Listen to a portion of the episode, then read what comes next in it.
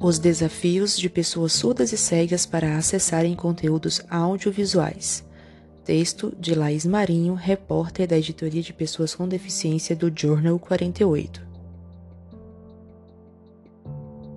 Quem não ama sentar no sofá de casa ou na poltrona do cinema e aproveitar aquele filmaço? Mas e se por um instante não fosse possível ver as imagens ou ouvir os sons e as falas do filme? Isso causaria um incômodo imenso, pois aquele que seria um momento de diversão e entretenimento se transformaria, infelizmente, em uma experiência frustrada e incompleta. Isto é o que ocorre com pessoas surdas, cegas ou com algum tipo de baixa visão quando não há acessibilidade nos conteúdos audiovisuais disponibilizados no cinema ou nas plataformas de streaming. Vale lembrar que no Brasil, de acordo com o IBGE, no censo realizado em 2010, existem aproximadamente 10 milhões de pessoas com algum tipo de deficiência auditiva. Destes, pelo menos 2,7 milhões são surdos profundos, não escutam nada, e 6,5 milhões de pessoas cegas e com baixa visão, sendo 582 mil pessoas que são incapazes de enxergar, cegas e 6 milhões com baixa visão. Mas por quais meios uma obra audiovisual se torna acessível para todo esse público? As principais ferramentas que transformam o material audiovisual acessível são a audiodescrição, que é uma narração voltada para o público com deficiência visual, a janela de Libras, que é a língua brasileira de sinais, e a legenda para surdos e ensurdecidos, esclarece Mauana Simas, à época sócia fundadora da Todos Nós Filmes, em entrevista a respeito do tema ao programa Mídia em Foco da TV Brasil. A importância das legendas e da janela de Libras para os surdos. Legenda para quem não ouve, mas se emociona. Esse é o lema da Legenda Nacional, projeto idealizado pelo pernambucano Marcelo Pedrosa, surdo oralizado, arquiteto e consultor em legendas que luta pelo direito à acessibilidade dos surdos nos conteúdos audiovisuais no cinema e também nas plataformas de streaming. Pedrosa nasceu ouvinte, mas ficou surdo com um ano de idade depois de contrair meningite. A batalha pela inserção de legendas em português em filmes nacionais começou em 2004, quando Marcelo foi convidado por um grupo de amigos que são produtores culturais a ir ao CinePE, Festival Audiovisual, em Recife, para assistir filmes brasileiros, mas se sentiu excluído naquela ocasião. Eu perguntei se tinha legenda, mas não tinha, reclama. A maioria das pessoas que não têm algum tipo de deficiência não sente na pele essa dificuldade, não sente falta e quem precisa cobrar somos nós, pessoas com deficiência completa. Ele explica que um dos objetivos do projeto também é a conscientização e sensibilização da sociedade a respeito da acessibilidade dos surdos aos conteúdos audiovisuais. A minha luta é para vender a ideia. A campanha é uma iniciativa pessoal, não é uma ONG, não é uma empresa. A divulgação é feita no boca a boca ou de mão em mãos. Uma das conquistas do movimento foi a inserção de legendas nos filmes reproduzidos no CinePE, por causa da Lei Estadual 12.310 de 2002, que institui o Fundo Pernambucano de Incentivo à Cultura, FUN Cultura. Eu entrei com uma ação no Ministério Público de Pernambuco, pois existe uma lei estadual daqui que obriga a inserção de legenda quando há o incentivo financeiro do FUN Cultura. Como o festival não estava cumprindo a lei, o Ministério Público cobrou, relembra. A campanha continua lutando para que haja uma lei federal que obrigue o uso das legendas em filmes nacionais. Inclusive, existe o projeto de lei número 256 de 2007 a respeito do assunto que está em trâmite na Câmara dos Deputados há 15 anos. As legendas descritivas versus plataformas de streaming. A parte das legendas convencionais, o que torna a experiência dos surdos mais acessível aos materiais audiovisuais são as legendas descritivas, que além de incluírem os diálogos, trazem a descrição dos sons que fazem parte do material audiovisual. Uma outra frente de cobrança é a inserção das legendas descritivas nas plataformas de streaming, como é o caso da Netflix. Parte das obras brasileiras que estão disponíveis na plataforma tem legendas convencionais, mas poucas têm as legendas descritivas. Quando tem legenda descritiva, muitas vezes está com problemas, por exemplo, porta abrindo. Esse não é um som descritivo, é descrito que está sendo visto. A gente vê a porta abrindo e a porta fechando, explica Pedrosa. A campanha da Legenda Nacional cobra também que as plataformas de streaming cumpram a NBR 15290, que trata da acessibilidade em comunicação na televisão, legenda descritiva, audiodescrição e libras. Lá na norma há um limite de 32 caracteres por linha nas legendas. Mas a Netflix, por exemplo, insere 47 caracteres por linha. O que acontece quando se insere essa quantidade de caracteres por linha? O surdo vai olhar mais para a leitura da legenda do que para a imagem. Então, seria necessária uma quantidade menor de caracteres possíveis para dar tempo de olhar a cena toda, critica Marcelo. Ele explica que a questão da acessibilidade para os surdos a conteúdos audiovisuais é fundamental para uma experiência social aprimorada e completa quando há uso das legendas descritivas. A experiência vem com um sentimento de alívio, a gente sente mais segurança, se sente incluído na sociedade e poderia assistir um filme junto com os amigos, com a namorada. A legenda é uma forma de inclusão social, nós participamos muito mais e quando não tem, ficamos perdidos. Onde está a janela de Libras? Outro recurso de acessibilidade é a janela de Libras, muito importante para os surdos que são usuários da língua de sinais. Segundo Gleivson Martins, tradutor e intérprete de Libras, há uma grande parcela de surdos que se comunicam exclusivamente pela língua brasileira de sinais e têm dificuldades em ler textos em português. A primeira língua deles é a Libras e a segunda é o português. Existem surdos que leem bem o português, mas há uma boa parcela que não tem essa facilidade. Dessa forma, há a necessidade da tradução e interpretação para a língua de sinais, esclarece.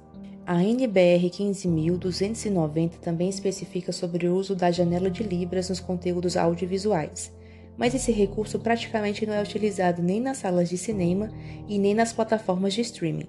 Marcelo explica que não há uma regulamentação específica, principalmente para cobrar as plataformas de streaming a respeito do uso das legendas descritivas e da janela de libras.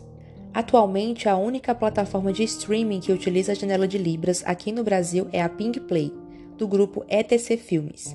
Lançada em março de 2021, ela oferece conteúdos com recursos de acessibilidade como a audiodescrição, legendas descritivas e principalmente a Libras, recurso praticamente inexistente nas plataformas mundiais. Queremos promover a inclusão levando entretenimento audiovisual para essa camada da população que por vezes carece de opções digitais verdadeiramente inclusivas, comenta Cássio Coide, CEO da ETC Filmes. A relevância da audiodescrição para a acessibilidade de pessoas cegas ou com baixa visão. Para pessoas cegas ou com baixa visão, um dos principais recursos de acessibilidade a materiais audiovisuais é a audiodescrição. Ela é um recurso de acessibilidade comunicacional utilizado para ampliar o entendimento de pessoas com deficiência visual em qualquer evento ou produto onde as informações visuais sejam relevantes para a compreensão da obra, cinema, teatro, TV, exposições, esportes, games, turismo ou até mesmo em um simples passeio no shopping, explana o mineiro Gabriel Aquino, pedagogo e consultor em acessibilidade. Gabriel é cego, Perdeu a visão direita aos 8 anos e a esquerda aos 16. A perda da visão esquerda aconteceu de forma gradual, aos poucos. Nesse período dos 8 aos 16 anos, ele começou a sentir as dificuldades diárias para assistir filmes, desenhos e outras formas de entretenimento audiovisuais. Eu gostava muito de assistir televisão. Daí eu sentava em um banquinho alto perto da TV, bem perto mesmo. Então, todo mundo assistia TV me vendo também, relembra. Mesmo com as dificuldades para enxergar, nesse momento de baixa visão, Gabriel assistiu vários filmes, jogava videogame e mexia no computador, mas ir ao cinema era mais complicado. No cinema, eu não tinha a oportunidade de sentar perto. A tela era muito grande e isso nunca me ajudou a enxergar, porque eu tinha campo visual reduzido. Então, a televisão menor para mim era melhor. As pessoas acham que tudo que é maior ajuda a pessoa com baixa visão, e não é. Existem vários tipos de deficiência visual. Depois dos 16 anos, como já não conseguia enxergar as imagens da TV, mesmo de perto, Gabriel passou a sentar longe do aparelho e apenas ouvir. Ele explica que quando só escuta e não visualiza o que está acontecendo, muita coisa não faz sentido, pois as informações ficam incompletas. A partir disso, parou de ter interesse de assistir filmes, ato rotineiro da família na época. Eu parei, ficava mais no quarto, às vezes escutando o rádio, e para eles também foi perdendo a graça e deixaram também de ter acesso. Quando uma pessoa com deficiência não está tendo acesso, a família também não está. A gente deixa de dar acesso à pessoa e às pessoas ao redor dela, diz o consultor em acessibilidade. Após ficar um longo período sem ver filmes, Gabriel sentiu vontade de voltar a assistir algumas séries que tinha interesse, mesmo com dificuldade de entender parte do material, já que seria necessário uma narração de tudo que é apenas visual, exatamente o que faz a audiodescrição. Ele lembra que em uma das séries, para entender melhor o contexto, se valia de um resumo que era feito no início do capítulo ou quando comentava com alguém que assistia a mesma série e contava os detalhes de alguma cena extremamente visual e muito importante para a lógica do enredo. Foi aí que ele percebeu que ter apenas acesso aos recursos auditivos dos materiais audiovisuais o fazia perder muita informação e que era importante também a explanação das partes visuais desses conteúdos, ou seja, a necessidade da audiodescrição. Seu primeiro contato com a audiodescrição chegou nos tempos de faculdade. Ele começou a participar de um projeto de extensão da PUC Minas, em Belo Horizonte, que se chamava Cinema ao Pé do Ouvido. O projeto pesquisava a respeito da produção da audiodescrição e eram reproduzidos filmes como recurso para o público com deficiência visual na universidade. No começo, houve um estranhamento com o uso do recurso, mas depois Gabriel se adaptou à experiência. Foi evoluindo o meu entendimento e o meu uso da audiodescrição, e eu comecei a gostar pra caramba, explica.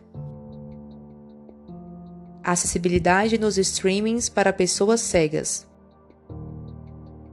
Com relação às plataformas de streaming, Gabriel sempre gostou muito de coisas relacionadas ao cinema e se cadastrou em meados de 2011 na Netflix mas não conseguiu navegar na plataforma época. Era inacessível pelo teclado com leitor de telas. O meu primeiro contato com o streaming foi não ter acesso, foi chegar na porta e perceber que não ia conseguir navegar ali e não assistir nenhum filme, critica.